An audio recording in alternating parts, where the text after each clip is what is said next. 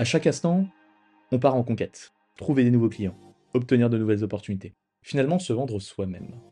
La prospection, c'est un outil redoutable qui, bien utilisé, peut changer votre vie. Dans ce podcast, je vous apprends à apprécier la prospection, à l'utiliser de manière unique dans votre vie professionnelle, mais aussi personnelle, finalement l'utiliser dans votre quotidien. Je suis Chauffret du Lac, et aujourd'hui, je vais vous apprendre à aimer la prospection. Bonjour à tous, je suis très heureux de vous retrouver dans ce premier épisode du podcast Je Prospect, qui a pour vocation de vous faire aimer la prospection. Dans ce premier épisode, on va parler négociation, on va parler négociation à un moment clé, la fin de vos rendez-vous. En général, lorsque vous abordez un rendez-vous, le rendez-vous se passe bien, votre client est intéressé, il est conquis, vous sentez globalement que ça va faire votre client vous propose de revenir vers vous, et là, plus rien ne se passe. Votre premier réflexe, c'est de le relancer. Et c'est un bon réflexe. Vous allez le relancer une première fois, vous allez avoir aucune réponse de sa part. Vous allez le relancer une deuxième fois, toujours aucune réponse de sa part. Vous allez quand même le relancer une troisième fois, et là, vous dites stop, j'arrête, parce que je suis en train de l'harceler. Résultat des courses, votre client ne vous répondra jamais, et vous, vous ne vendrez ou vous n'aurez jamais votre réponse. Vous êtes donc tous les deux perdants.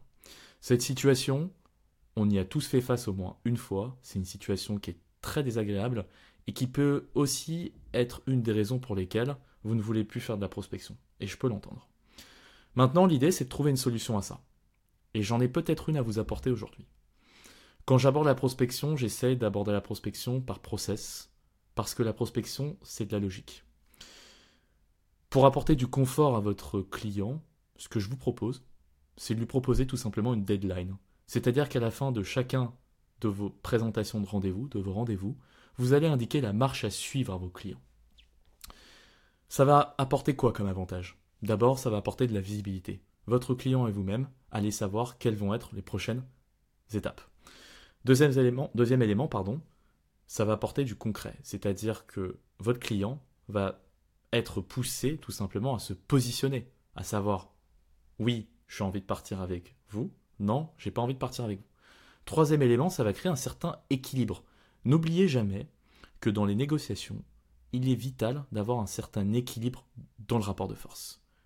Ni être trop au-dessus du client, ni être trop en dessous du client. Et c'est la même chose de son côté, de sorte qu'une relation de confiance s'établisse.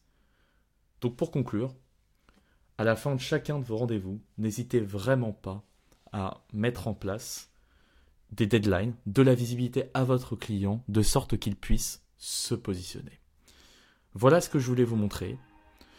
Au cours des différents épisodes que je vais réaliser et que je vais vous partager, on va décortiquer ensemble les coulisses de la prospection avec ce même objectif, vous faire aimer la prospection. J'espère que ça vous a plu.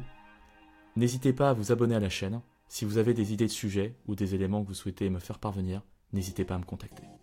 Bonne journée.